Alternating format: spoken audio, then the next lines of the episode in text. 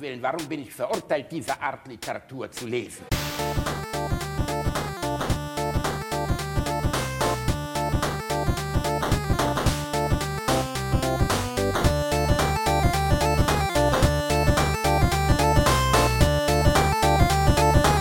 Ich lache niemals unter meinem Niveau.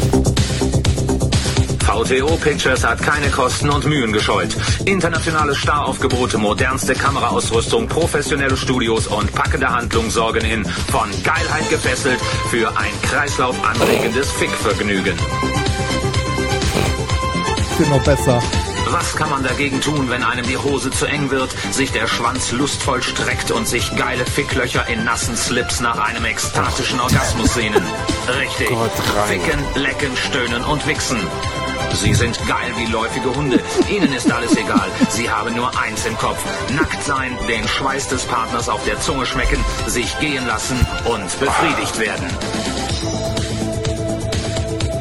Ist kein Schwanz in der Nähe, treiben Sie es wie die Lesben. Ihnen ist jedes Mittel recht. Hauptsache, es kommt etwas ins hungrige Loch. Hauptsache, der Kitzler wird massiert. Oh Gott, Reinhard. Schwänze Oh Gott, sind in der willkommen alle, die uns das erste Mal hören wegen Let's Dance. auch. Nur hart muss er sein. Doch bislang haben sie jeden Schwanz in die senkrechte Lage gebracht. So, wie sie es brauchen. Ist gleich vorbei. No Limits von Geilheit gefesselt. Das ist Bumsen, die es Spaß macht. Überall mit jedem intensiv und ohne Erbarmen. Sind Sie auch von Geilheit gefesselt? Dann brauche ich Ihnen wohl nicht zu sagen, was Sie jetzt tun sollten. Es tut mir leid. Boah, Reini, ich bin gerade echt hart von Geilheit gefesselt. Was mache ich denn jetzt überhaupt? Dich Bist du mein Thor- kleiner äh, Hosenhoudini? Dich, dich bei Thorsten bedanken, der uns das geschickt hat. Und das war nur die Hälfte. Oh Gott. Die andere Hälfte Danke, gibt's in der nächsten Thorsten. Folge. Du bist ein sehr kranker Mann.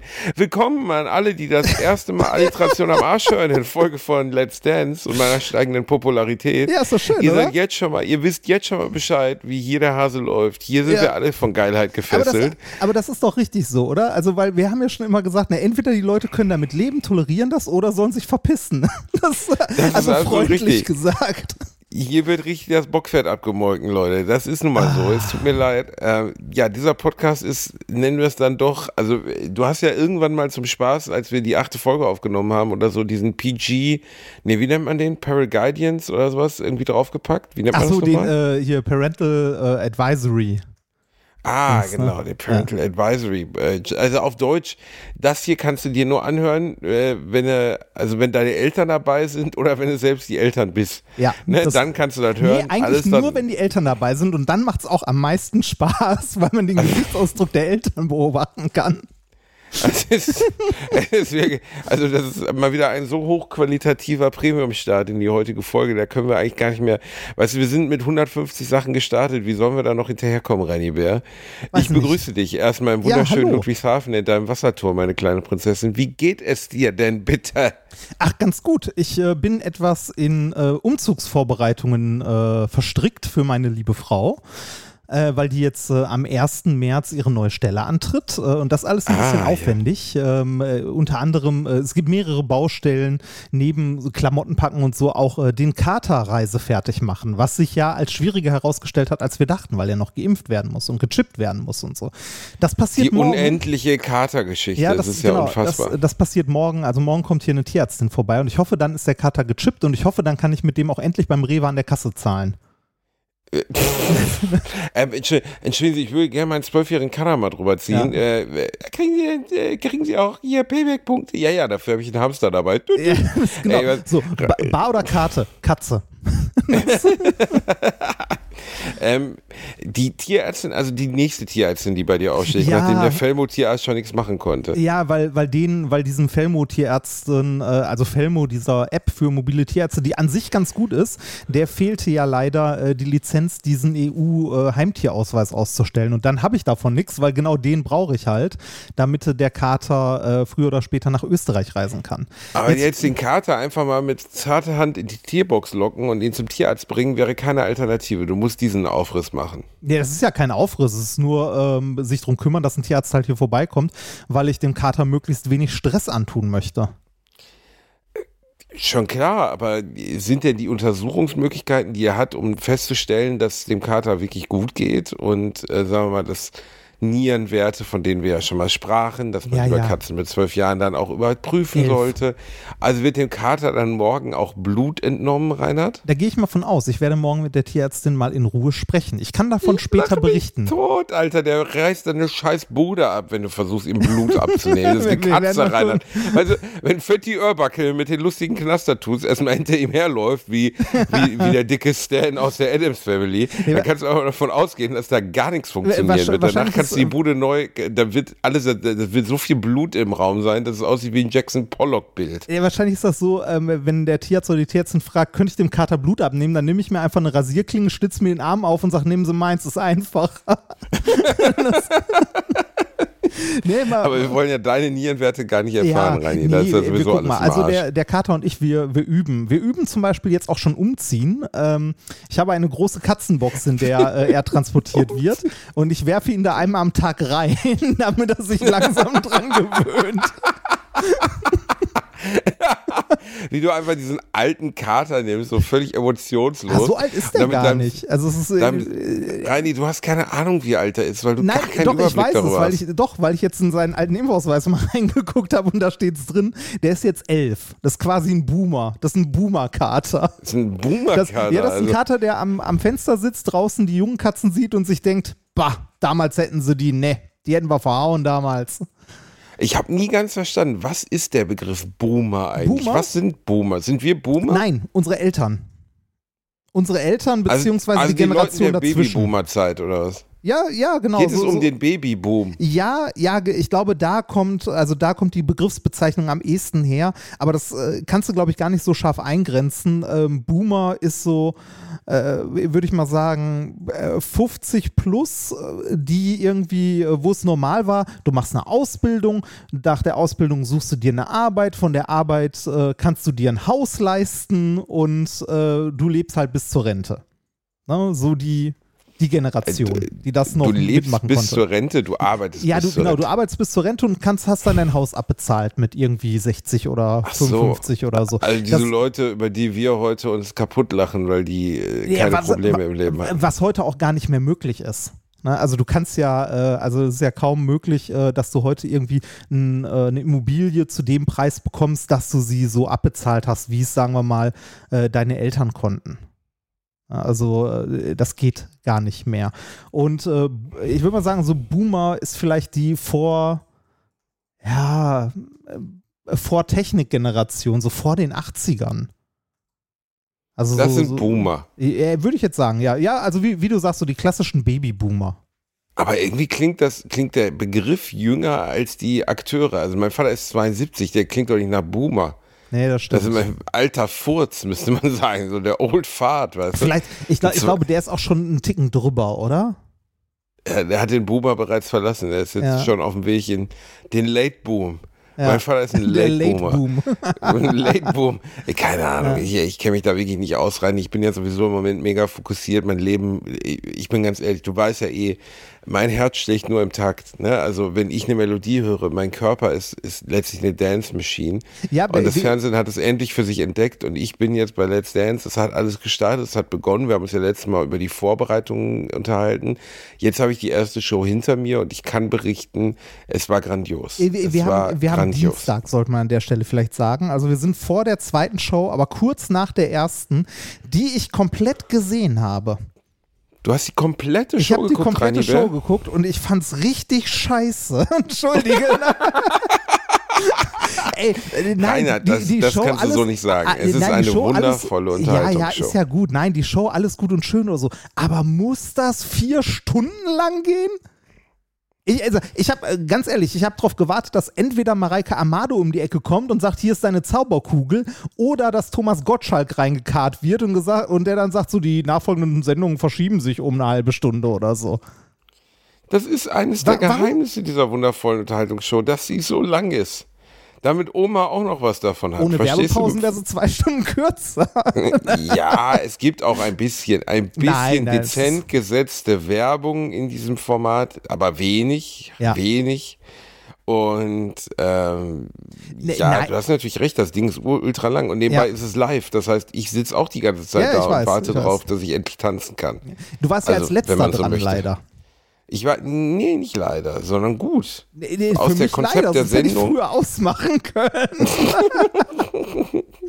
Nein, das ist im Konzept der Sendung ist es nun mal so, dass am Anfang und am Ende we- werden die, werden die Sternstunden gesetzt. Und da befanden wir uns halt. Ich und mein Freund Matthias. Me- Meinst du, meinst du Äh, am Ende, wo einer der Juroren äh, dass er die Kelle weg, weggeworfen hat, um möglichst Ja, viel ja. Abstand zwischen dir und den zehn Punkten zu bringen? Ja, genau. Mein Freund Rurik war das nebenbei, Ja. der mich gestern angerufen hat, um mich, um sich äh, bei mir zu entschuldigen in seinem wunderschönen Isländisch. Er Ah. sagte, Bastian, I'm sorry. It was just a joke. Ich, habe gesagt, hör mal zu, alter Motherfucker, ey. Von dir habe ich das aber nicht erwartet, dass du mir in den Rücken fällst, du Judas. äh, ist übrigens kein Witz, wir sind wirklich befreundet. Ich mag den echt gerne, aber natürlich hat er auch gesagt, it was so fucking funny, but it was bad. Und ich sage, ja, das ist lieb von dir. Das tut, tut mir sehr gut. Äh, danke, lieber Rurik. Und äh, ein, ein, eine Kritik von Rurik Gislason ist besser als eine Kritik von irgendjemand anderem. Ich muss ja sagen, ich habe das gesehen, wie du da äh, getanzt hast zu dem wundervollen Song. Zwei Apfelsinen im Haar und an der Hüfte Bananen. Ah, Bananen! hast, äh, zuckst du eigentlich zusammen und weinst du, wenn du das hörst mittlerweile, oder? Ich habe das jetzt auf meine Beerdigungsplaylist Ah, gesetzt. schön. Also wenn ich irgendwann mal verfrüht den Arsch zusammenkneife, kann ja gut sein, dass ich relativ bald irgendwo in Post-Kompost falle. Dann möchte ich gerne, dass das während meiner Beerdigung läuft. Nicht irgendwie Hey Jude oder so, sondern zwei Apfelsinen im Haar Ich habe einen und in fucking der Ohrwurm Hüfte von der Bananen.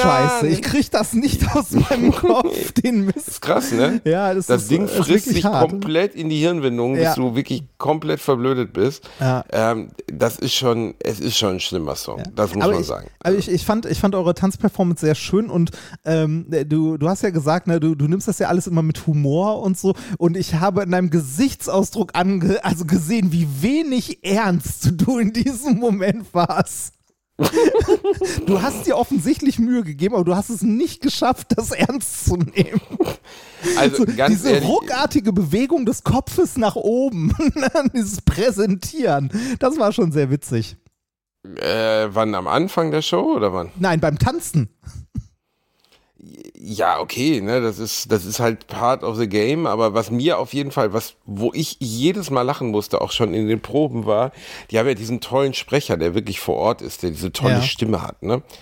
Und als der dann, der stellte dann immer alle vor, heute Abend René Casselli mit äh, Christina Luft tanzen ein Paso Doble zu Geronimo. Und bei uns nun Matthias Meester, Bastian Bielendorfer tanzen einen Salsa zu Mandarinen im Haar. Und ich, in dem Moment hat es mich jedes Mal verrissen, weil ich einfach gedacht habe, das ist so absurd bescheuert. Aber, pff, also Aber ich kann meinen beiden Tanztrainerinnen, äh, die eine habe ich ja jetzt auch als meine Haupttrainerin bekommen, meine wunderbare Ekat, äh, Ekaterina Leonova, die heißt gar nicht Leonova, ähm, Leonova. Ähm, ich kann mich bei den beiden nur bedanken, weil sie eine Heidengeduld hatten mit uns beiden Flitzpiepen, weil wir nun mal wirklich gar nichts können und die innerhalb von zwei Tagen selbst so eine Kack-Choreo raufschaffen, wie wir sie gemacht haben, ist schon schwer. Also sich das alles in zwei Tagen zu merken und das schaffst du halt auch nur, wenn du Leute an deiner Seite hast, die wirklich wissen, wie man sowas beibringt. Und ähm, der nächste Tanz, von dem ich noch nichts berichten darf, außer dass wir gerade sehr intensiv dafür trainieren. Das hier erscheint Äh, nach der- der. Nach der Ach, ist nächsten das so? Folge. Ja, natürlich. Das, die, Show, die Show ist ja Freitag, oder? Ach ja, okay, Und das hier erscheint super. Sonntag. Wir, du darfst darüber wir, reden. Ja, cool. Wir, äh, wir, wir äh, tanzen Quickstep, Quickstep. was äh, also was kommentiert von unserem lieben Freund René. Grüße gehen raus an René Rohner. Ich weiß nicht mal, was Quickstep ist. Verfickte Scheiße ist Quickstep zusammengefasst. Da kommen zwei Worte drin vor, die ich nicht so gut kann. Quick und Steppen. Und äh, man muss sich sehr schnell bewegen. Es ist keine, kein Tanz mit Hebefiguren, also wo man die Partnerin hochhebt, so wie zum Beispiel jetzt im Tango oder vielleicht im Paso Doble oder so, sondern es ist ein Tanz, wo man ähm, sehr viele kleine, schnelle Schritte macht und auch so hopst zwischendurch. Und ich meine, du kennst mich, ich, ich bin wie ein Panther, ich bin ein Chamäleon, ich kann in jeder körperlichen Lage, kann ich mich beweisen. Aber das Hopsen gehört zu den Dingen, wo ich einfach immer wie ein kompletter Volldepp aussehe. Haben die euch mit Und das Absicht, Training- also es tanzen aber nicht alle das Gleiche, ne? Äh, in Nein, nein, den, das okay, hat die Produktion so ausgesucht, Okay. dass ich das jetzt als nächstes tanzen soll. Ja. Man will dich also lächerlich machen. Man will mich bewusst lächerlich machen. Aber ich werde Ihnen diesen Gefallen nicht tun, Rainer. Ja. Ich werde, wenn wir jetzt, wenn das hier ausgestrahlt wird, werde ich triumphiert haben. Deutschland wird ein anderes Deutschland sein. Das wird so sein. Ähm, zumindest gebe ich mir gerade Mühe, es so gut wie nur irgendwie mö- möglich hinzukriegen. Und Ekat tut halt auch alles. Aber wir haben Dialoge beim Training, ne? das ist Comedy Gold. Ich warte eigentlich nur drauf, dass endlich RTL auf die Idee kommt. Ich habe sogar schon einen Titel für eine eigene Show von mir und Eta- Ekat. Ekat macht mich fit. Dann nennen wir die Show Fit und Fertig. So wie Fix und Fertig. Ja. Verstehst du? Und äh, es ist wirklich, wirklich krass. Also die macht mich einfach platt. Und äh, dann zum Beispiel, also ich gebe dir mal eine ungefähre Vorstellung. Ich komme rein, wir tanzen, sie zeigt mir diesen Tanz, also jetzt nach zwei Tagen, ne, haben wir den ja schon so gesehen, theoretisch drin. Und äh, dann tanzen wir die erste Runde und dann sagt sie, ich sag, war's gut? Ja, ich sag wirklich, nein. Du siehst aus, als hättest du Pampers. Warum hast du Pampers an? Hast du Kaka in der Hose gemacht oder was? Hast du Pampers an? Was ist um mit deinem Kopf? Dein Kopf links, rechts, links, rechts, Marionette. Bist du Sascha Grammel oder was? Was machst du? Oder hast du Pampers mit der Kacke? Links, der linke Fuß links, der rechte Fuß rechts. Du kannst doch nicht mal laufen. Deine Schulter ist links oben, unten oben. Wie Kacke in der Hose. Und dann springst du, Elefant, Elefant, Elefant. Und ich denk so, fuck, Alter. Ne? Und das geht dann ungefähr, ja, so acht Stunden, neun Stunden, bis sie zwischendurch dann sowas wie ein, wie ein Lob absondert. Und Das Lob lautet dann, Das "Boah, war weniger scheiße.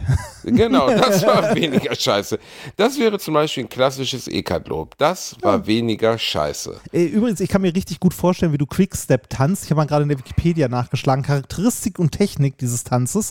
Der Quickstep soll überquellende Lebensfreude ausdrücken. Absolut. Ich meine, da bin ich, bin ich ganz vorne mit dabei. Er wird von den Lebensfreude Tänzern- ist mein zweiter Vorname. Er wird von den Tänzern auch als Champagner unter den Tänzen bezeichnet, um das Spritzige und Freudige des Tanzes zu charakterisieren. Einfache Sprünge und meist schnell getanzte Posen, äh, bei denen die Tänzer Freude ausstrahlen. Ja. Da, boah, dieses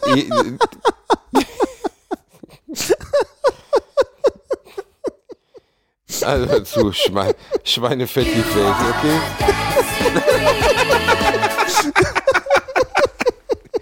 Wir hätten dir niemals das Soundboard kaufen dürfen. Das war ein großer Fehler, okay? Ich nehme dir, das nächste Mal, wenn ich bei dir vorbeikomme, gehe ich erstmal hoch und schlage in deiner Wohnung das fucking Soundboard kaputt. Das ist schlecht, das ist an meinem Audiointerface dran. Ah, ist das schön. Ja, der Quickstep ist der Champagner unter den Tänzen. In unserem Fall ist es eher Natursekt, würde ich sagen. Aber ist egal, es ist ja auch schön. Einfach mal gute Laune ausstrahlen. Ähm, Reini, was soll ich sagen? So, ich gebe wirklich, wirklich, wirklich mein Bestes. Ich habe mit Eka die nicht nur bekannteste, sondern wahrscheinlich auch erfolgreichste Trainerin Beliebteste. der gesamten und beliebteste der gesamten äh, Let's Dance-Geschichte abbekommen. Was will man mehr, ne? Und äh, wenn die Frau irgendwas kann, die hat halt eine unfassbare Härte, besonders gegen sich selbst. Also wenn ich nicht sagen würde, lass uns doch mal Pause machen, würden wir keine Pause machen. Und zwar nie. Ah, Und äh, das ist natürlich schon krass, ne? Also die ist einfach eine Maschine, die Frau. Aber wir lachen relativ viel. Ich meine, sie sagt dann immer so Sachen wie, wir sind Erdgesch wir sind Tiefgarage, vierter Stock, Tiefgarage. Und jetzt nach zwei Tagen sind wir Tiefgarage, dritter Stock. Ich sehe kein Sonnenlicht. Und ich denke so, okay, das ist eine schöne und aufbauende Metapher. Vielen Dank, liebe Ekat. Ähm, Ist wir es- kämpfen uns dadurch. Also, äh, wenn, wenn ich, äh, ich habe auch gerade zu Ekat mal ihren Wikipedia-Artikel aufgerufen und mir war gar nicht bewusst, ich wusste, dass sie häufiger gewonnen hat da bei äh, Let's Dance, ne? Aber 2017, 2018, 2019, Profi-Challenge 2019 und dann steht da 2022 Bastian Bielendorfer. Ja, es steht hier, es wird von der Community schon vermutet, dass ich ihr zugeteilt wurde, damit sie auf keinen Fall ein Quartett, äh, Quartett draus macht. Aber das glaube ich gar nicht. Äh, das glaube ich gar nicht. Ich glaube durchaus, äh, dass wir realistische und gute Chancen haben, äh, weit zu kommen. Definitiv. Schauen wir mal. Ja, also nicht, weil ich Entschuldige. Ich lasse es jetzt. Ja, danke. Bitte. Ähm, nee, also ich glaube einfach, dass, dass wir Chancen haben, weit zu kommen, weil den Spaß und äh, die positive Ausstrahlung, ne, das, das ist auf jeden Fall da. So, ne? Habe ich dir in den letzten Folgen ja schon gesagt, ne? Also äh, du musst, äh, du musst ja in so einer Situation, in so einem Wettkampf, gerade wenn es vom Publikum bewertet wird oder so, musst du ja in irgendeiner Form auffallen. Ne? Es nützt ja nichts, wenn du zum Beispiel ein sehr, sehr guter Tänzer bist, unter 20 anderen sehr, sehr guten Tänzern. Dann fällt halt der Körperklaus auf und weckt Sympathie. Und Basti, wenn wir eins gelernt haben, dann ist es Punkten durch Mitleid. Werbung. Der eine oder andere von euch kennt das vielleicht. Man ist irgendwo im Sauerland unterwegs, man kämpft sich durchs Unterholz, durch das Dickicht des Waldes. Plötzlich hört man rechts ein Knacken und was sieht man? Ein Waschbär, der einem einen sehr guten Mobilfunkvertrag anbietet. Simon von Simon Mobile. SimOn Mobile bietet den perfekten Mobilfunkvertrag mit viel Datenvolumen zum günstigen Preis. Wer jetzt einen Vertrag bei SimOn Mobile abschließt, bekommt zunächst einmal 100 GB Datenvolumen für die ersten 12 Monate geschenkt. Einfach so. Ansonsten gibt es bei SimOn Mobile 12, 17 oder 27 GB Datenvolumen ab 8,99 Euro im Monat, die monatlich flexibel gewechselt werden können. Eure weiteren Vorteile: AllNet Flat und Wi-Fi Calling, Top D-Netz-Qualität inklusive kostenlosen 5G. Und das Ganze ist natürlich monatlich kündbar. Für alle Neuen, wer jetzt auf simonmobile.de oder in der App mit dem Code AMARSCH2, alles groß geschrieben, am Arsch und dann eine 2 abschließt, bekommt die ersten 12 Monate monatlich 2 GB on top. Aber Achtung, das Angebot gilt nur bis zum 13.05.2024. Alle weiteren Infos findet ihr auf simon.link slash alliteration am A und in unseren Shownotes. Werbung Ende. Punkten durch Mitleid, das ist das Thema. Du hast es entdeckt, genau. Das ist das Ding. Punkten durch Mitleid. Und ich glaube, da haben wir eine realistische Chance. Also Mitleid erzeuge ich auf jeden Fall. Und äh, ja, mein Gott. Ne? Also es, wir werden sehen, was auf uns zukommt. Ihr habt ja unseren Quickstep gesehen. Wir haben äh, unser Bestes getan. Ähm, wir haben Spaß. Also und ich hoffe, wir haben diesen Spaß auch übertragen können. Aber du kannst dir nicht vorstellen, wie oft ich diesen Tanz, bevor wir ihn dort aufführen, getanzt habe. Ich würde wirklich un ungelogen 400 Mal sagen. Und trotzdem war es so mies? nein, es war, äh, nein, es, es, es, war, nein, es war echt gut und ich äh, bewundere die Überwindung, das zu tun. Ich hätte das, also ich könnte das nicht. Aber mich fragt ja auch niemand. So. Nee, dich fragt auch niemand. Also ich, ich habe dich ja wirklich noch nie tanzen sehen, ne? Also auch nicht zum Spaß, also so rumhopsen oder so. Ich Ja, habe dich einfach noch nie tanzen sehen. Hochzeit Ja, meiner Frau hast doch auf deiner, So. ja, aber du hast doch gar nicht auf deiner Hochzeit. Doch, der- ich. ja, ja dieser lustige Ausdruckstanz, den ihr da aufgeführt habt, aber du hast ja nicht, du hast ja nicht irgendeinen richtigen Tanz hingelegt, oder? Doch, Also da, hallo, das irgendwie- war, hallo, und ob? Das war mit, äh, mit hier, äh, ne, Figur und so. mit allem drum und dran. Figuren. So. Ach, Reini, ey. Dann lass uns mal, lass uns, lass uns aus der spannenden Tanzwelt weggehen Ja, in die ja, ja, Realität würde ich auch sagen. da, das, das, das, wird uns, das wird uns die nächsten Wochen eh noch, äh, glaube ich, begleiten, weil du, dein Leben besteht ja im Grunde gerade aus nichts anderem mehr. Äh, Krass, ne? Also Ja. du kriegst es ja am Strand auch mit und äh, du würdest sagen, ist schon so, ne? ja, Also, ist schon so. Das, ne, man, man macht halt nicht mehr viel. Ich hätte dich jetzt gefragt, ob du zum Beispiel schon äh, Horizon gespielt hast, das neue, aber ich weiß, nein, hast du nicht. Nein, habe ich nicht. Ja. Also es, es liegt, äh, es liegt ähm, äh, hier natürlich auf dem Tisch. Mhm. Äh, ich habe es schon seit drei Tagen, aber ich habe es noch nicht mal installiert. Ja, ich habe es auf der Playstation, ich habe es installiert, aber noch nicht einmal gespielt bisher. Weil ich äh, auch noch nicht dazu gekommen bin und äh, weil ich, also ich hätte einen Tag Zeit gehabt, aber ich wollte den ersten Teil erst fertig durchspielen nochmal, bevor ich mich an den zweiten setze. Und ich habe ihn fast durch. Ich habe äh, die äh, Schildweber-Rüstung gesammelt, beziehungsweise sammel sie jetzt. Mhm. Ist das die stärkste Rüstung im Spiel? Ne? Ja, das ist die, die in diesem Bunker am Anfang liegt. Also im Aber ist die ersten nicht Teil. öde? Also, weil man will ja gar nicht stärker sein. Äh, weiß ich nicht, ich werde es mal ausprobieren. Ich habe es noch nicht eingesammelt. Ich wollte aber, als ich das erste Mal gespielt habe, wollte ich die, äh, also fand ich es geil, diesen, diesen alten Bunker zu finden, wo irgendeine so eine alte Rüstung drin liegt, die irgendwie höher entwickelt ist als alles, was in dieser Welt da rumliegt. Und dachte so, hm, wäre nett, wenn man da mal irgendwie drankommen würde. Äh, und beim ersten Mal spielen habe ich halt diese ganzen Energiezellen, die man sammeln muss, um die zu bekommen, halt immer verpasst. Und jetzt beim zweiten Mal wusste ich ja so grob, was mich erwartet und habe die halt eingesammelt. Und habe da auch nochmal, äh, bei der letzten musste ich tatsächlich nochmal nachschlagen, wo sie ist, um diese dann einzusammeln. Ähm, mal gucken.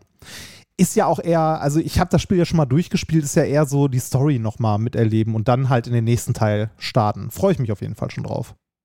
Aber ne, äh, du kommst ja gerade leider nicht dazu. das ist ein bisschen traurig, sonst könnten wir darüber reden.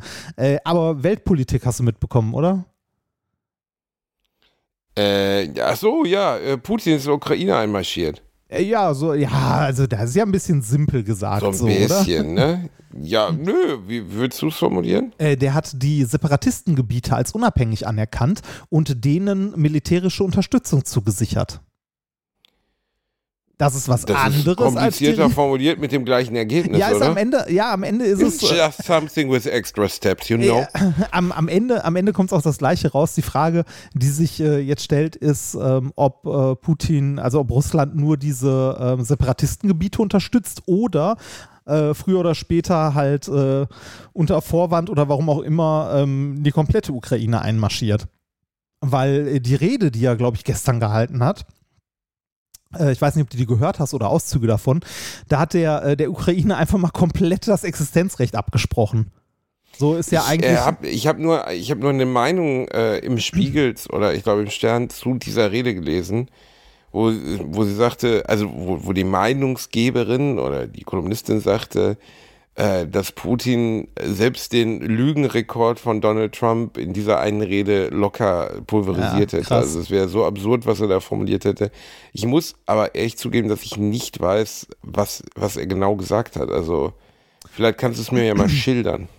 Äh, ich krieg's auch nur aus, äh, also ich krieg's jetzt auch nur so aus zweiter Hand noch zusammenge, äh, gesagt. Also er hat halt, wie gesagt, die, ähm, die Separatistengebiete halt ähm, als unabhängig anerkannt und militärische und andere Unterstützung ähm, ne, denen angeboten bzw. zugesichert und ähm, hat in seiner Rede ähm, nett umschrieben gesagt, dass äh, historisch die Ukraine ja eigentlich Russland ist und gar kein, äh, kein eigenes Land. Also gar keine Daseinsberechtigung hat. Das ist so ein bisschen so, also äh, historisch anders belastet, aber das ist so ein bisschen so, als ob man sagen würde, ja, also historisch gesehen ist Polen ja Preußen. Ne, das ist so, also ja, äh, äh, da, da ist mal die Frage, wie weit in die Vergangenheit willst du denn gehen, um zu gucken, äh, was das denn historisch mal war? Ne, Also einem, also einem souveränen dritten Staat seine Existenz abzusprechen, finde ich schon sehr hart. Die Frage Historisch gesehen muss man auch hier Sorgen vor Dinosaurierangriffen haben. Also Ja. g- wenn man ganz weit zurückgeht, dann besteht schon die Chance, dass auch in einem norddeutschen Sumpfgebiet ein T-Rex dich frisst. Wobei ich glaube, die gab es nicht in, in Europa, aber völlig egal. Also das ist natürlich absurd, klar. Also ist, ja. Ne, die Argumentation ist absurd. Ähm, ich, ich muss sagen, ich, ich habe bis heute, also natürlich habe ich Sachen über den Ukraine-Konflikt gelesen und ich versuche auch zu verstehen, worum es grundsätzlich geht. Die NATO hat an der Grenze, äh, also äh, letztlich geht es Putin ja darum, dass die NATO-Mächte immer näher rücken und ähm, da- dass er, also dass die Amerikaner auch, sagen wir mal, mit ihren Raketenabwehrsystemen und auch ihren eigenen Raketen immer näher an Russland heranrücken. ja, das könnte Und- man so sagen. Und in der Verärgerung, ich verstehe aber nicht, warum sich dieser Zorn jetzt auf die Ukraine bezieht. Also, Also was, sa sagen wir so, die ähm, äh, die, äh, also äh, die Ukraine ist ja ein unabhängiges Land und könnte selber entscheiden, in welchem Militärbündnis sie gerne Mitglied wäre und in welchem nicht. Ne? Und Genau. äh, wenn jetzt, sagen wir mal, die Ukraine sagt, äh, ich hätte gerne äh, Unterstützung, weil ich habe Angst vor meinem großen Nachbarn Russland, ich würde gerne Mitglied der NATO sein, dann könnte äh, so ein, ein unabhängiger Staat das ja tun. Es sei denn, ein anderer Staat ist daneben und sagt, nee, dadurch fühle ich mich bedroht, du machst das nicht und vorsichtshalber marschiere ich mal ein. Ne, Also, das, also diese Absurdität, dass äh, hier im Grunde ähm, ein, also ein, St- einem unabhängigen Staat vorgeschrieben wird, in welchem Bündnis er denn teilhaben darf und in welchem nicht. Jetzt muss man Darum geht es letztlich, ne? Und die Äh, Argumentation im ist, dass Grunde die ja. Ukraine, also die Argumentation Putins, die natürlich irgendwie erfunden ist, dass die Ukraine im weitesten Sinne nie ein eigenständiger Staat war und dementsprechend wieder eingemeindet werden Ja, muss. gen genau, beziehungsweise dass die, ähm, äh, dass du halt im Osten der Ukraine in, äh, ich weiß nicht, wie man es ausspricht, ich habe es jetzt in den Nachrichten gestern und heute bestimmt fünfmal gehört, aber äh, ich glaube Lausanne und Don Donetsk, Don Donau, keine Ahnung. Äh, die beiden, äh, wenn man mal auf die Donetsk, Landkarte guckt, oder? äh, ja, ich weiß nicht, äh, wie auch immer man es genau ausspricht, auf jeden Fall die beiden östlichsten Regionen, da lebt halt zum größten Teil russischsprachige Bevölkerung auch. Da hat Russland ja auch schon russische Pässe verteilen lassen. Ne, ähm, da da gibt es halt, äh, da gibt's You halt want the Russians passport hier und ein Lula- äh, ein Schupper Schubslutscher, also da, da gibt das es ist auch da gibt's halt pro-russische Separatisten, ne? also die sagen, wir möchten unabhängig sein von der Ukraine, wir sind ein eigener Staat und wir sind, äh, wir fühlen uns zu Russland zugehörig oder zumindest äh, mit Russland eng verbunden und Russland unterstützt diese, ähm, diese Leute natürlich. ja, ist doch nett. Unterstützung ist doch immer was Schönes. so wie die Krim, die Halbinsel, ne? Die wollten das aber nicht so gerne, oder? Ja, ich glaube, da war, ich glaube, es auch gemischt, also von der Bevölkerung her. Ähm, es ist aber, also es ist immer ein Problem, äh, wenn man irgendwie die souverä also die Grenzen eines souveränen Staates verletzt. Ne? Das ist halt am Ende, wie du schon gesagt hast, es ist am Ende ist es ein Einmarschieren. Unter welchem Vorwand jetzt auch immer. Ne? Die Frage ist jetzt, wie, wie die Welt darauf reagiert und auch wie, äh, wie halt die NATO und vor allem wie Europa darauf reagiert. Ne? Also die Europäische, äh, Europäische Union äh, bisher ja mit, ähm, soweit ich es mitbekommen habe, mit Wirtschaftssanktionen ist der erste, der erste Weg. Ne? Okay, was mich am meisten gewundert hat, ist, dass ja gestern oder vorgestern, ich glaube, es war sogar gestern, noch die Meldung in den Medien war, dass über die Vermittlung von Macron jetzt ein, ein Gipfeltreffen oder sogar ein, ein persönliches Treffen mit äh, Biden und äh, Putin geplant ist, um genau diese Situation zu, zu besprechen. Und die Bedingung seitens Biden für dieses Treffen war, ähm, dass die Russen auf gar keinen Fall die ukrainische Grenze verletzen, erstmal.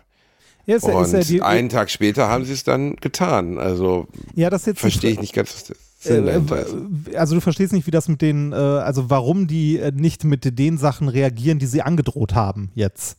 Oder im Fall Ich verstehe nicht, warum. Nee, ich, ich verstehe nicht. Also, sie haben jetzt die Grenze verletzt, obwohl Putin gestern noch zugesagt hat, dass er diesem Treffen zustimmt und äh, dass sie davon ausgehen. Also, dann war zumindest davon auszugehen, dass bis zu diesem Treffen an der Grenze erstmal nichts passieren würde. Ja, aber die, die Frage ist ja, äh, ne, wenn, wenn du jetzt hingehst und sagst, äh, ich erkenne diese beiden ähm, unabhängigen Nationen dort an, also deren Unabhängigkeit, dann hast du aus der, also aus der Sicht von Putin ja nicht die ukrainische Grenze verletzt, weil das ist dann nicht die Ukraine. Also, ja, gut, aber das ist jetzt Wortklauberei. Also sie haben, sie haben trotzdem die, die existierende offizielle Grenze der Ukraine überschritten, egal ob das ein Separatistengebiet ist, oder?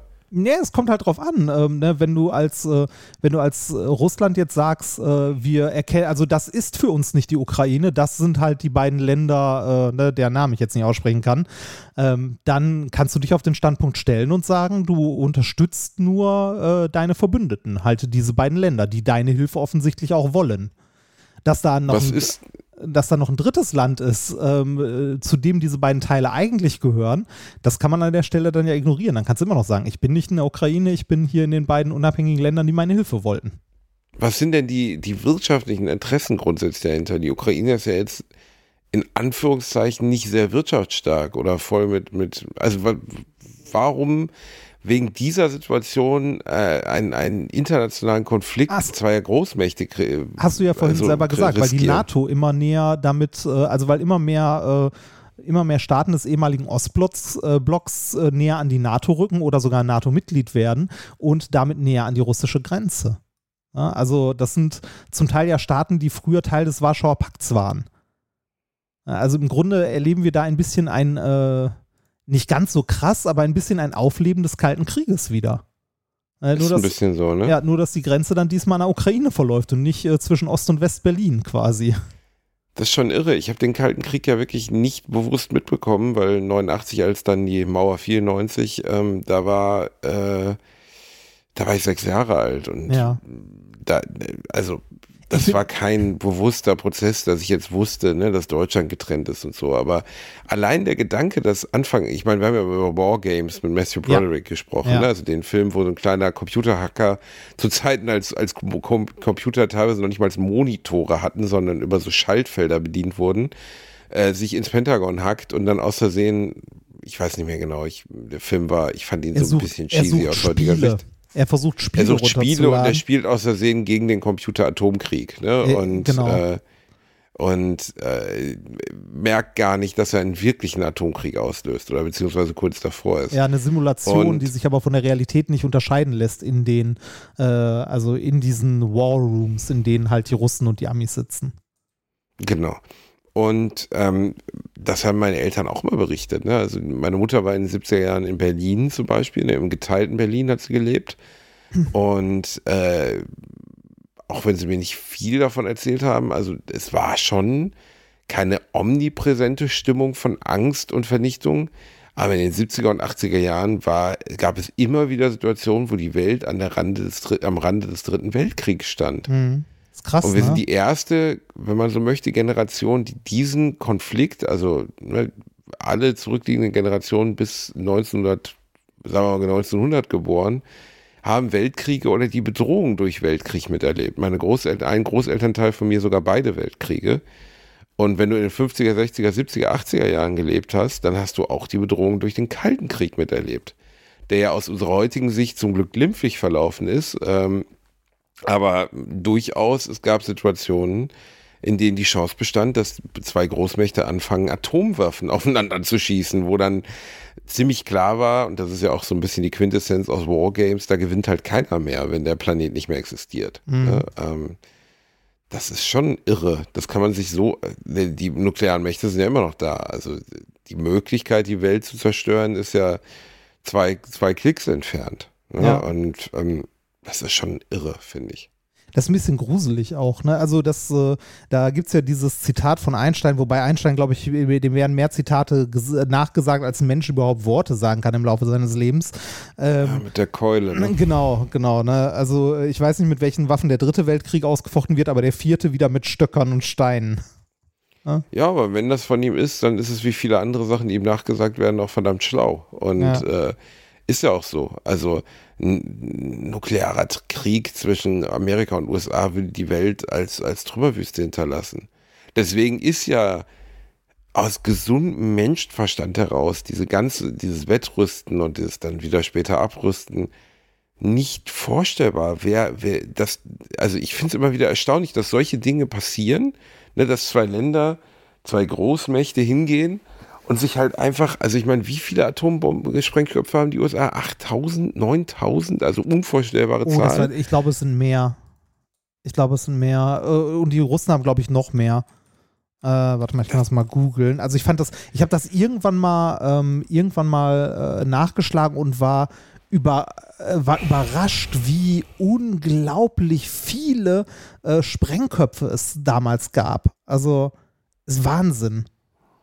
Ja, also äh, erstmal, dass es so viele gibt. Zweitens, die Chance einer Fehlfunktion besteht ja trotzdem immer, oder? Also die ist ja einfach da.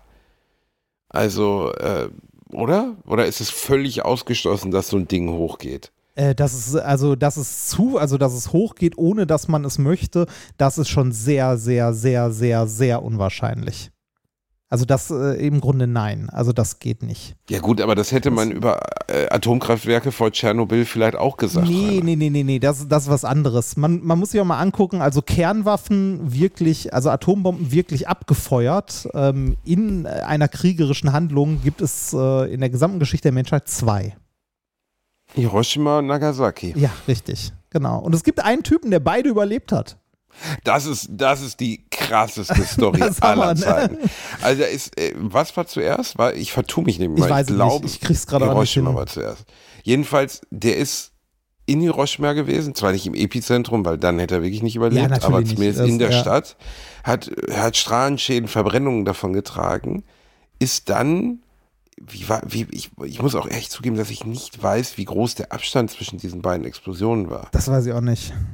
Ähm, ich glaube, es waren nur ein paar Tage. Also das wäre auch Quatsch. Warum hätte man jetzt Wochen dazwischen verstreichen lassen sollen?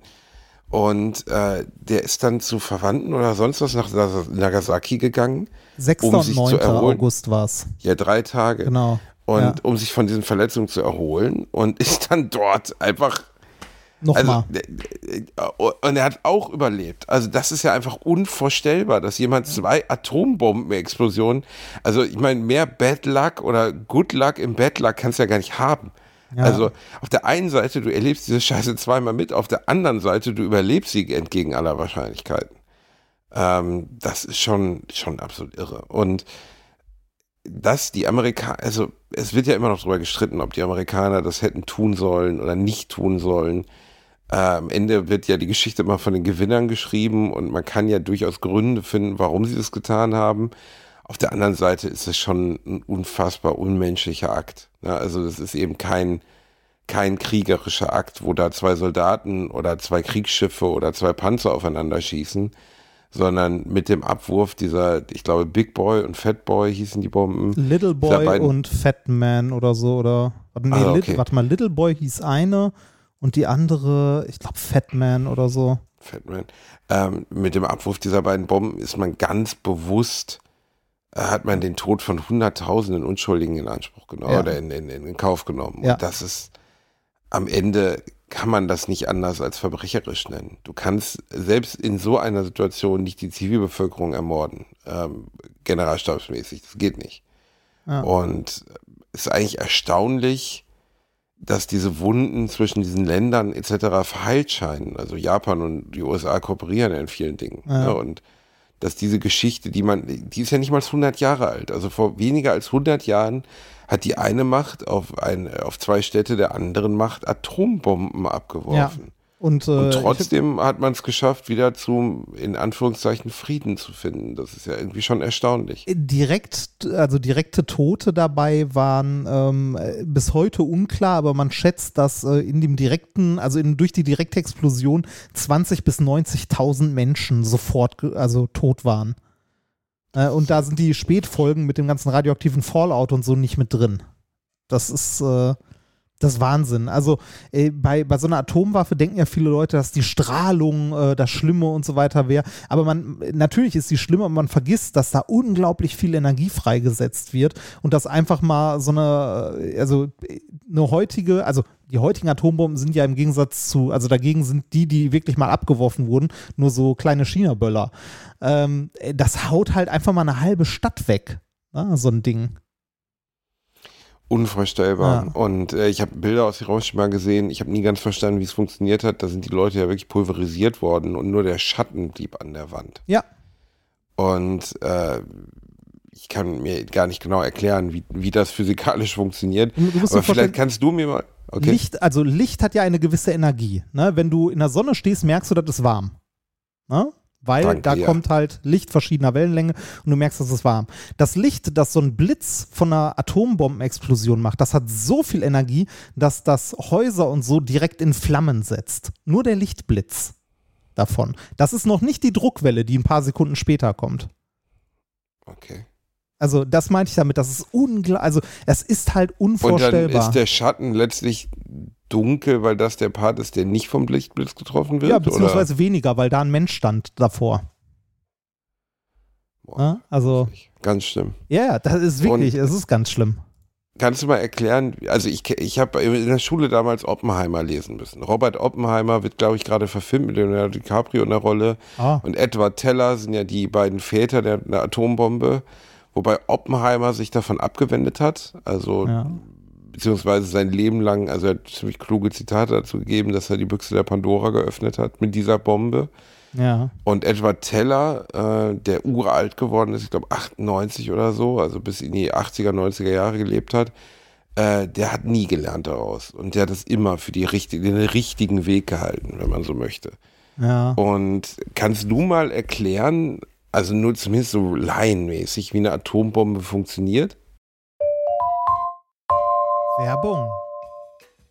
Basti hat sie, mich will keine. Was suchen wir? Richtig, die private Krankenversicherung. Die private Krankenversicherung ist eine von vielen Versicherungen, die man managen muss. Und da muss man irgendwie ja den Überblick behalten. Mit Clark hast du all deine Versicherungen im Überblick und kannst sie von überall aus digital managen. Als dein Versicherungsmakler überprüft Clark regelmäßig, ob du alle Versicherungen hast, die du brauchst und zeigt dir, wo du Geld sparen kannst oder wo du noch mehr Leistungen rausholen kannst. Dafür durchforsten die VersicherungsexpertInnen von Clark tausende Tarife, um genau den zu finden, der am besten zu dir und deinem Lifestyle passt. Damit Clark als dein Versicherungsmakler auftreten kann, das heißt zum Beispiel Verträge für dich kündigen und neue abschließen, erteilst du Clark ein Maklermandat. Das heißt aber gleichzeitig, dass dieses Mandat von deinem, deiner alten Maklerin an Clark übergeht. Das ist nichts, was Clark sich ausgedacht hat, sondern ganz normale Praxis in der Versicherungsbranche. Du kannst deine Vollmacht zum Maklermandat aber natürlich jederzeit kostenfrei widerrufen. Wenn du dir die kostenlose Clark-App runterlädst und zwei bestehende Versicherungen hochlädst, erhältst du mit dem Gutscheincode AAA54 also AAA54, alles groß geschrieben. Außerdem bis zu 30 Euro Shoppingguthaben für Brands wie Apple, Ikea und so weiter. Die Teilnahmebedingungen und alle weiteren Infos findet ihr wie immer in den Show Notes. Werbung Ende. Ja, das kann ich. Ähm, du musst ja also äh, be beziehungsweise das, was eine, ähm, das, was eine Atombombe halt so verheerend macht, ist, dass dort Masse in Energie umgewandelt wird. Und zwar, ähm, jeder kennt ja diese berühmte Gleichung von Einstein, E gleich m mal c Quadrat. Ne? Also mhm. Energie ist gleich Masse mal Lichtgeschwindigkeit zum Quadrat. Äh, die Lichtgeschwindigkeit ist eine sehr, sehr große Zahl. Ne? Also ist ja sehr schnell. Das heißt, äh, diese Zahl quadriert ist eine noch viel, viel größere Zahl. Das heißt, dass schon eine kleine Menge Masse, also ein sehr, sehr kleines m, unglaublich, also umgesetzt werden kann in unglaublich viel Energie. Also mhm. wir, wir halten fest, wenig Masse, die direkt in Energie umgewandelt wird, ähm, da reicht ein, ein halbes Gramm oder ein Viertelgramm oder so, dass du eine halbe Stadt ausradierst damit bei einer Atombombe, also zumindest bei so einer klassischen Atombombe, wie sie damals war, ist es so, dass du ähm, ein radioaktives Isotop ähm, dir besorgst und das auf eine kritische Masse bringst. Ähm, mhm. So radioaktive oder radioaktiver Zerfall bedeutet ja, dass du irgendwie zum Beispiel Uran hast. Du hast einen großen, schweren Atomkern, der zerfällt in zwei kleinere Atomkerne und ähm, lässt dabei auch noch zusätzliche Teilchen frei, Neutronen, die wieder in eine andere Richtung schießen. Und wenn diese Neutronen andere Atomkerne wieder treffen, dann werden die auch wieder gespalten und so, ne? Also, also eine Kettenreaktion. Genau, so eine, so eine Kettenreaktion. Die passiert mhm. aber nur, wenn du genug Masse zusammen hast. Also wenn du genug Atome, also Uran oder Plutonium oder was auch immer Atome auf einen gewissen Raum komprimiert hast. Ähm, jetzt ist das so, wenn ein großer Atomkern zerfällt in zwei kleinere, dann wiegen die beiden kleineren in Summe weniger als vorher der große. Es fehlt also ein bisschen Masse. Das okay. ist der sogenannte Massendefekt. Und diese fehlende Masse ist das, was in Energie umgewandelt wurde. Ah, okay. Ne? Also das ist das, was in Energie umgewandelt wurde. Und bei so einer Atombombe, die ersten waren auch relativ simpel konstruiert, sagen wir mal. Ähm, da hast du eine, eine Masse halt waffenfähiges Uran oder Plutonium oder woraus auch immer die Bombe gerade gebaut ist, die noch nicht kritisch ist, also die noch nicht so, also noch nicht so viel Masse zusammen, dass du eine Kettenreaktion hast, die durchgehend weiterläuft. Ja, aber kurz davor. Und dann nimmst du dir ein zweites Stück von deinem äh, radioaktiven Material, das ein Stückchen entfernt in der Bombe gelagert wird. Und in dem Moment, wo die Bombe auftrifft, schießt du dieses Stückchen in den anderen Block rein. Und dadurch hast du plötzlich kritische Masse und das komplette Zeug wird umgesetzt, zerfällt und du setzt unglaublich viel Energie frei. Aber äh, letztlich wird da eine Explosion ausgelöst, die das komprimiert. Nee, das ist das die Stufe danach. Ähm, also das ist schon die Weiterentwicklung von Atombombe. Die erste war wirklich nur, du hast einen Klotz, äh, der fast kritisch ist und es wird ein Stückchen mehr reingeschossen. Und dann hast du kritische Masse. Dafür braucht man natürlich sehr, sehr viel von dem waffenfähigen ähm, Material, also Plutonium, Uran, was auch immer du benutzt. Ähm, die nächste Stufe, also äh, Atom, also Atombomben oder Atomwaffen haben ja in den 50er, 60er Jahren eine unglaubliche Entwicklung durchgemacht bis in die 80er, also im Kalten Krieg. Die wurden ja immer größer und immer größer und immer äh, effizienter auch. Die nächste Stufe war dann weniger ähm, halt radioaktives Material zu nehmen und da drumherum Sprengladungen ähm, zu ähm, ja, äh, zu äh, platzieren, die gleichzeitig zu zünden, sodass das ähm, waffenfähige Material zusammenkomprimiert wird und dadurch kritisch wird. Ist sehr spannend. Also Aber, äh, äh, ist es auch, es gibt ja, es gibt ja so eine, so eine ähm, Homepage, ich weiß nicht mehr genau, wie die heißt, wo die einzelnen Bomben theoretisch nur um, also da wird dann der Umkreis gezeigt, was diese Bombe bedeuten würde an Zerstörung. Ja. Kannst du so gesehen auf die ganze Welt werfen. Also kannst die Weltkarte einblenden lassen, kannst dann da auf New York oder was auch immer eine Atombombe fallen Ja. lassen. Oder halt sogar eine Wasserstoffbombe oder, oder, oder. ja. Und äh, was, was ich ne? mich immer wieder gefragt habe, damals, als ich 16 war und Oppenheimer gelesen habe, ich weiß gar nicht mehr, hieß das Buch Robert Oppenheimer? Ich krieg's nicht mehr zusammen. Jedenfalls, als ich davon las, habe ich mich trotzdem, und das war ja eigentlich letztlich auch das, was Oppenheimer dann so in seiner Biografie am Ende sagte, ich habe die Büchse der Pandora geöffnet, indem ich dem Menschen Zugang zu dieser Macht gegeben habe. Wie kann denn nicht irgendjemand bei der Entwicklung dieser Bombe oder nicht irgendjemand, als man dann immer größer und größer wurde, gesagt haben, stopp, was machen wir denn hier? Also es gibt ja immer wieder Prozesse, die Menschen durchlaufen, Dinge, die sie tun, ohne sie zu hinterfragen. Sei es jetzt, ne, also ga- ganz vieles im Leben. Ob es eine kaputte Beziehung ist, die man am Laufen hält, oder ein Job, den man hasst, oder was auch immer. Menschen tun Dinge, ohne sie kritisch zu hinterfragen. Aber bei ich entwickle etwas, das nur dazu da ist, um eine möglichst große Menge an absoluter Zerstörung und Leid über die Menschheit zu bringen oder über ein anderes Volk, ähm, da nicht zu sagen, Kat, was machen wir denn hier gerade? Also Das ist ja passiert. wohin wird das führen? Das ist ja passiert. Also der, der Kalte Krieg war ja ein immer weiteres Hochrüsten, immer effizientere Bomben, immer mehr. Also äh, Teller hat ja nicht äh, im Grunde, also Teller hat ja, ist ja der Vater der, äh, der Wasserstoffbombe, die ähm, nach nochmal einem anderen Prinzip funktioniert. Da geht es nicht um Kernspaltung, sondern um Kernfusion, also das, was in unserer Sonne passiert. Da wird Deuterium äh, zu Helium verschmolzen und so weiter und so weiter. Äh, das Ding äh, wird, ist intern so aufgebaut, dass es mit einer Atombombe, mit einer klassischen gezündet wird. Also äh, die sind immer größer geworden und immer, also immer äh, größere Sprengungen, weil sie Angst hatten, dass der Klassenfeind halt äh, genau das Gleiche tut. Ne? Also es war ein Hochschaukeln, ähm, deshalb hat man ja auch öffentlich Atombombentests gemacht, bis man irgendwann mal auf die Idee gekommen ist, ah, vielleicht sollten wir die mal unterirdisch machen, weil die Atmosphäre, hm, ne, ist nicht so gut. ähm, ja, also äh, man, äh, beide Seiten haben äh, mit, also mit Spionage, mit allem, was sie draufwerfen konnten an Geld und so immer weiter versucht, diese Bomben größer zu machen, um halt dem anderen überlegen zu sein. Und irgendwann ist man an den Punkt gekommen, wo man gesehen hat, so, ähm, dass, äh, also, äh, das geht nicht so weiter. Wir haben uns schon mehrfache totale Zerstörung gegenseitig zugesichert. Also das war immer so, dass wenn irgendwie äh, irgendeiner der beiden Großmächte den Erstschlag gemacht hätte, wären bei den anderen noch genug Atomsprengköpfe über gewesen, um den Gegner auch komplett in Grund und Boden zu ballern. Ja, also- das war ja schon relativ bald so, oder? Ja, Dafür brauchst du genau. ja gar nicht Aber- aber um so diesen- viel, wie du hast. Ja, richtig, aber um diesen Zustand beizubehalten, müssen beide immer weiter aufrüsten. Das heißt, wenn äh, Partei A aufrüstet, muss B auch aufrüsten. Ne, weil sonst Aber hätte. das gegnerische Land wird ja nicht größer. Also Nee, größer nicht, aber du könntest ja mehr Feuerkraft haben und mit einem Schlag eventuell die anderen dann doch Ah. platt machen, weil du bessere Bomben hast und so.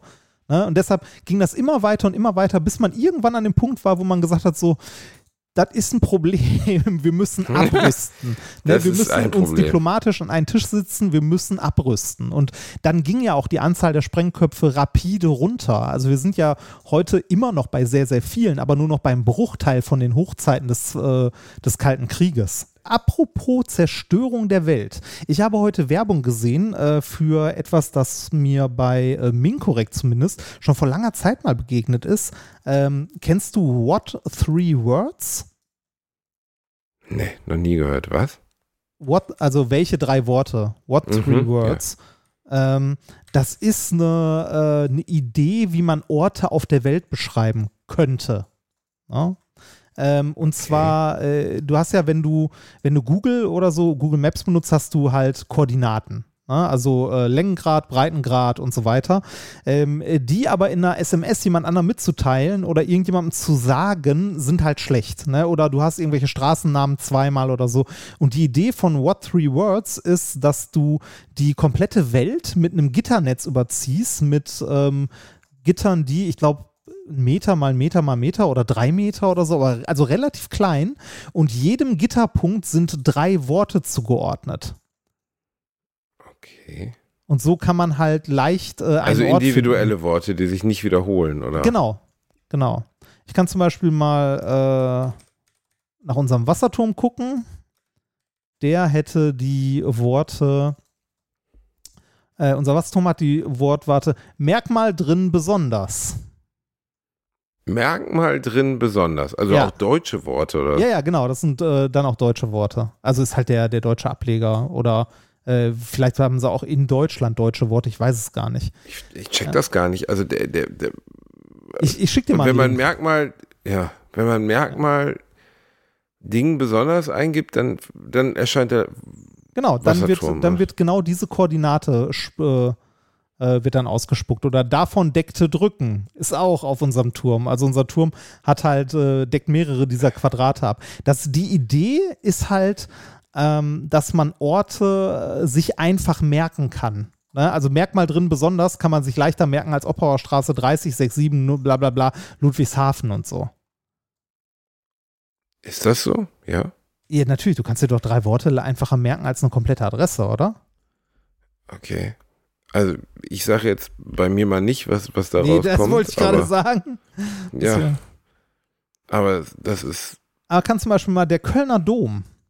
Der Kölner Dom hat zum Beispiel über dem Altar dürfte sein Passwortgedöns besuchten. sein Passwortgedöns besuchten. Ja. Oder Ausfuhrschriftzähler. ist auch im Kölner Also- Dom. Ich finde ich find die Bei mir ein paar Straßen weiter ist lecker gekommen brechen. Lecker bekommen brechen. Aber schön. Äh, Im Kölner Dom ist auch unter anderem Spielzeugquartier entlasten. Aber, aber, okay, das, das klingt jetzt so, als wenn die katholische Kirche da irgendwas wüsste, was wir nicht wissen. Aber Ja. erklär mir bitte einmal ganz kurz, was ich verstehe den Gedanken dahinter oder nicht. Also wenn du mir jetzt was, also, Also, okay, äh, sag, okay, du- du okay, ich sag, sagen- äh, okay, wir beide telefonieren und du sagst, ey Basti, wo wohnst denn du? Und dann sag ich, ich wohne in äh, Lecker gebrochen, Ja. entlasten und ja, das kannst du dir besser merken, als wenn ich dir jetzt sage, Müllerstraße 17 nee, aber und dann gibst du es da ein und fährst dahin, oder? Ja, aber angenommen, angenommen, du bist in einer Stadt, in der du dich nicht auskennst, ne? Dann kannst du sagen, hier, wir treffen uns bei McDonalds oder so. Natürlich kannst du das heutzutage auch googeln und alles, aber anstatt zu sagen, äh, wir treffen uns in Köln bei Meckes, kannst du einfach sagen, wir treffen uns bei Verbindenwirkung abtreten. Ist, also ich muss sagen, äh, ganz ehrlich, ich verstehe den Sinn, also ich verstehe die Idee, verstehe ich, aber ich verstehe den Sinn nicht. Weil du brauchst ja äh, Internet, um äh, zu wissen, wo das ist. Du musst ja irgendwie in einer App oder sonst wo nachgucken. Ne? Ja. Das ist, und wenn du ein Handy in der Hand hast, dann kannst du halt auch genauso gut irgendein scheiß GPS-Signal benutzen. Oder irgendeinen Marker Richtig. schicken oder sonst was. Also, das, äh, vielleicht ist das für den Fall äh, interessant, wenn irgendwann mal äh, wirklich der dritte Weltkrieg ausbricht und die Amis die GPS-Satelliten auf ähm, ungenau schalten. Was sie ja durchaus machen können und auch tun in Kriegsgebieten und so. Was? Die schalten das GPS auf ungenau, oder ja, unge oder ab. Also, die können die Genauigkeit hoch und runter schrauben. Ach komm schon, ernsthaft? Ja, natürlich. Warum, Okay, warum hab ich noch nie sollte. drüber nachgedacht. Ja, Okay. deshalb, deshalb ist es ja auch für verschiedene größere Nationen wichtig, eventuell ihr eigenes Satellitennavigationssystem zu haben. Damit man nicht abhängig ist von einem, von einem anderen Partner, der da den Finger drauf hat und das halt an- und ausknipsen kann, wie er will.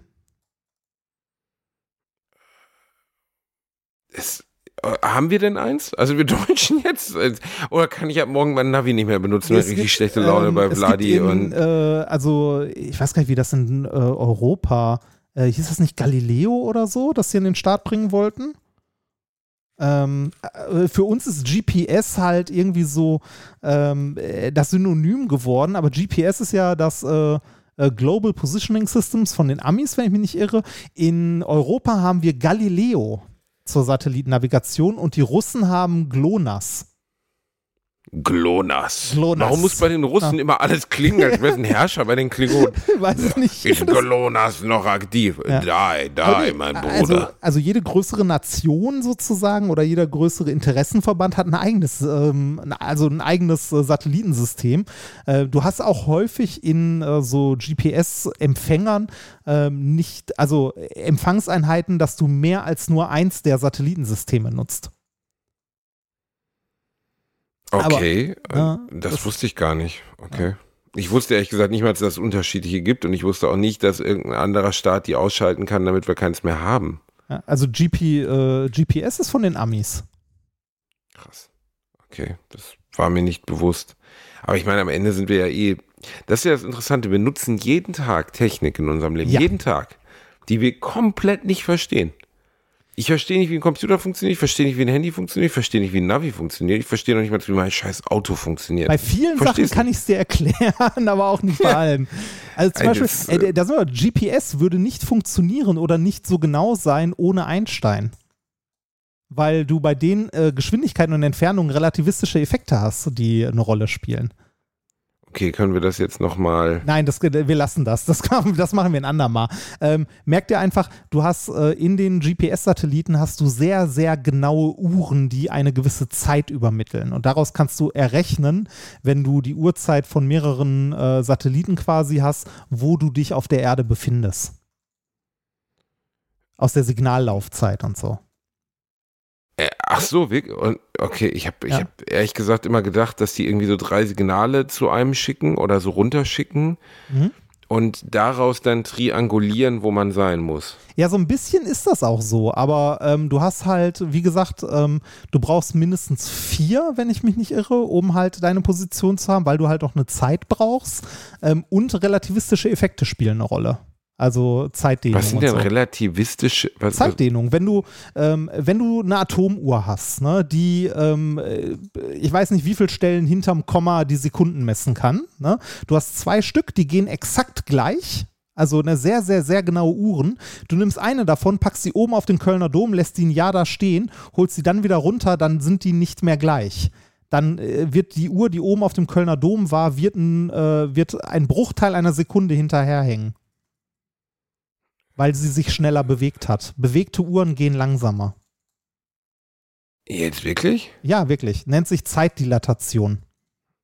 Das ist auch das Zwillingsparadoxon. Wenn ein Zwilling, äh, ne, also dieses, wenn sich jemand in ein Raumschiff bewegt und dort ähm, mit äh, annähernd Lichtgeschwindigkeit oder einem gewissen Anteil der Lichtgeschwindigkeit äh, sich bewegen würde und dann wieder zurückkommen würde auf die Erde, wäre er weniger gealtert als sein Zwilling, der zu der gleichen Zeit auf der Erde war. Also während in dem Raumschiff irgendwie nur ein paar Wochen oder so vergangen sind, können es auf der Erde Wir Jahre alle sein. haben Inception gesehen. Interstellar nee, war's. Inception war es Interstellar. ja, Scheiße. Genau.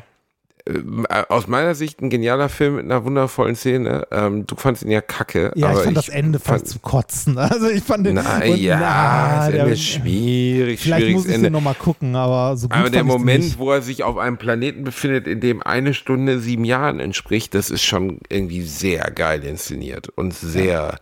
Also nicht für die, die den Film nicht gesehen haben, nicht äh, die Menschen altern auf diesem Planeten schneller, sondern er kehrt halt zurück und auf der Erde sind halt einfach 40 Jahre vergangen, weil er vier Stunden da oben war oder fünf Stunden. Ja, da, da ist es, da ist es aber noch ein anderer Effekt. Da ist es nicht nur die, äh, da ist es nicht die relative Geschwindigkeit, sondern da ist es äh, die Gravitation, weil die in der Nähe eines schwarzen Loches sind. Gravitation beeinflusst auch die Zeit.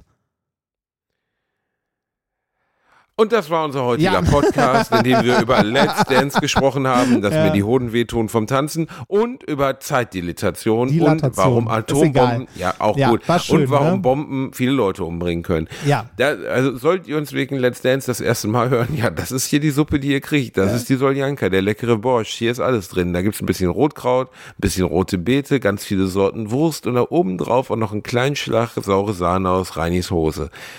Viel Spaß mit äh, ja, unseren weiteren Folgen, die ihr jetzt natürlich sofort nachhört, nachdem ihr diese Folge gehört habt. Und jetzt empfehlen wir noch schnell einen Song, Reini Bär. Oh, ein Für Song. die vielen, vielen draußen, die Menschen, die uns lieben. Hast du einen Wunsch? Ähm, ich hätte gerne irgendwas von, äh, hatte ich schon Devils Wear Prada? bei deinem Musikgeschmack wahrscheinlich schon, aber ich, ich guck mal. Devils Wear Äh, Prada. De äh, Devil Wears Prada. Äh, nein. Dann hätte ich gerne tu irgendwas von denen. Okay, Ich weiß gar nicht, was habe da ich drauf war. getan. Sehr schön. Und dann packe ich. Ah, Eigentlich machst du ja nie was. Weißt du was? Ich packe einfach Cigarettes und Alkohol drauf. Von den wundervollen Oasis. Habe ich letzte Woche schon gemacht. Stimmt's? Warte. Nein, habe ich nicht gemacht. Sehr gut. Uh. Eine der größten Bands aller Zeiten, zusammengesetzt aus den größten Arschlöchern aller Zeiten. Ja, das hatten wir äh, erörtert. Das hatten wir erörtert. Äh, ihr Lieben, äh, wir machen bald mal wieder eine längere Folge, wenn ich aus Let's Dance raus bin, also Mitte Juni, das wird toll. Und ähm, bis dahin werdet ihr jede Woche das Update von meinen heißen Tänzen hören. Ihr werdet von Reinhards Umzug hören, beziehungsweise er bleibt ja da, seine Frau zieht um, er steht mit einem weißen Taschentuch irgendwo an einem Bahnhof in Ludwigshafen, schwenkt ihr hinterher und holt sie einen runter. Es wird wunderschön. wir Deshalb haben das euch sehr lieb. Deshalb das Taschentuch. Und äh, Alliteration am Arsch ist raus. Wir küssen eure Augen. Ihr seid kleine süße Zauberschmetterlinge. Tschüss. Macht's gut, wir sind bald wieder da. Meine Wenigkeit und Seid Dämchenwichser. ich konnte nicht anders.